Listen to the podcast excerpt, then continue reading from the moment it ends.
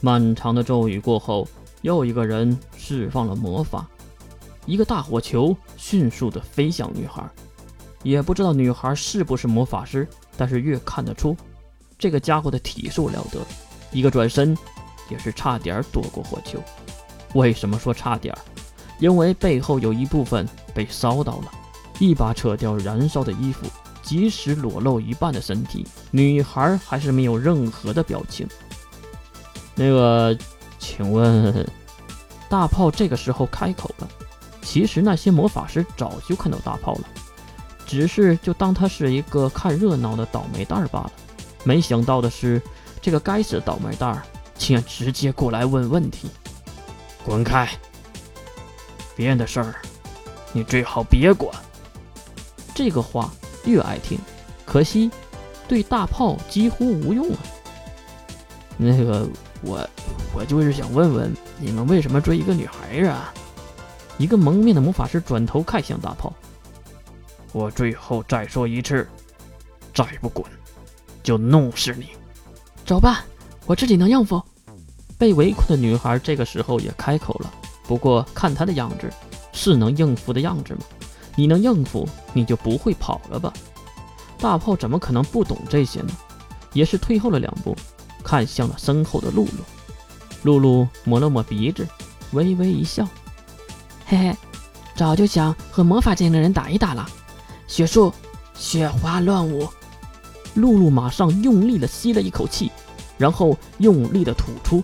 随着这口气吐出，不仅是有空气，还有一大块血液。那血液在空中迅速形成飞镖一样的物体，直接对着面前的魔法师们飞了过去。见到露露的攻击，魔法师们马上开始转身抵挡并躲避。金色光盾。原来这群魔法师也不是吃素的。露露的攻击几乎没有人中招，要么就是躲避掉了，要么就是被金色的盾牌挡住了。可是真的如此吗？当然没有这么简单。露露的攻击是被挡住了，但是他们忘了后面还有一个人呢，那就是被追逐的女孩啊！女孩一个起跳，并大声喊了一声：“呵！”也不知道女孩做了什么，一个大型的冲击波对着背对着自己的魔法师袭去，魔法师们。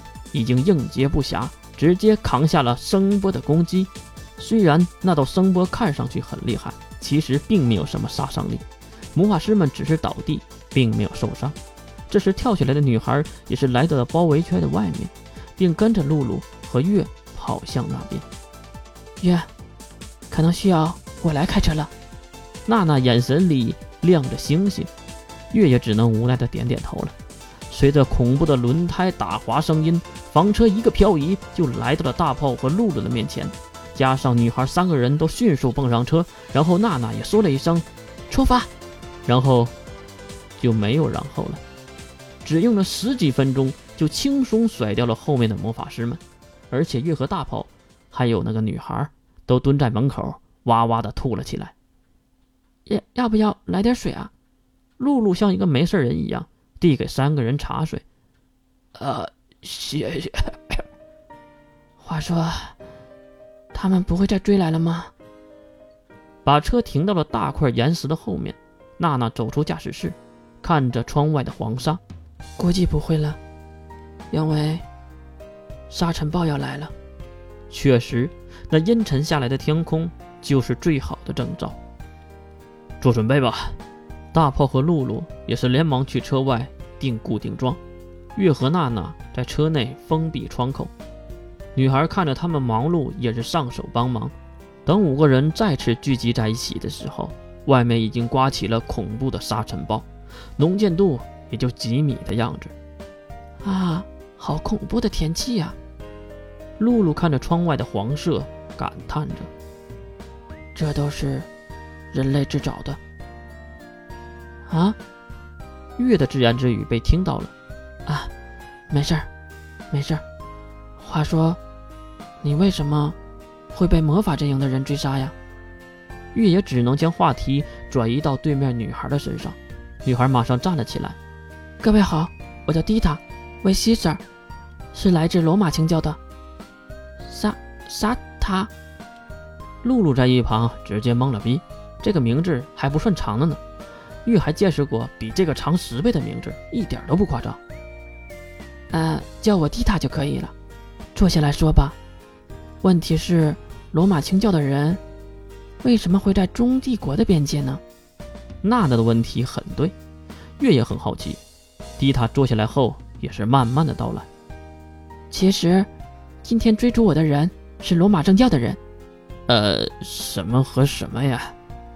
露露和大炮都是一脸的懵，而月是知道的，但是也不能说，所以只能看向娜娜了。月不能指望迪塔来解释，估计会越解释越懵的。好啦，娜娜的科普时间到了。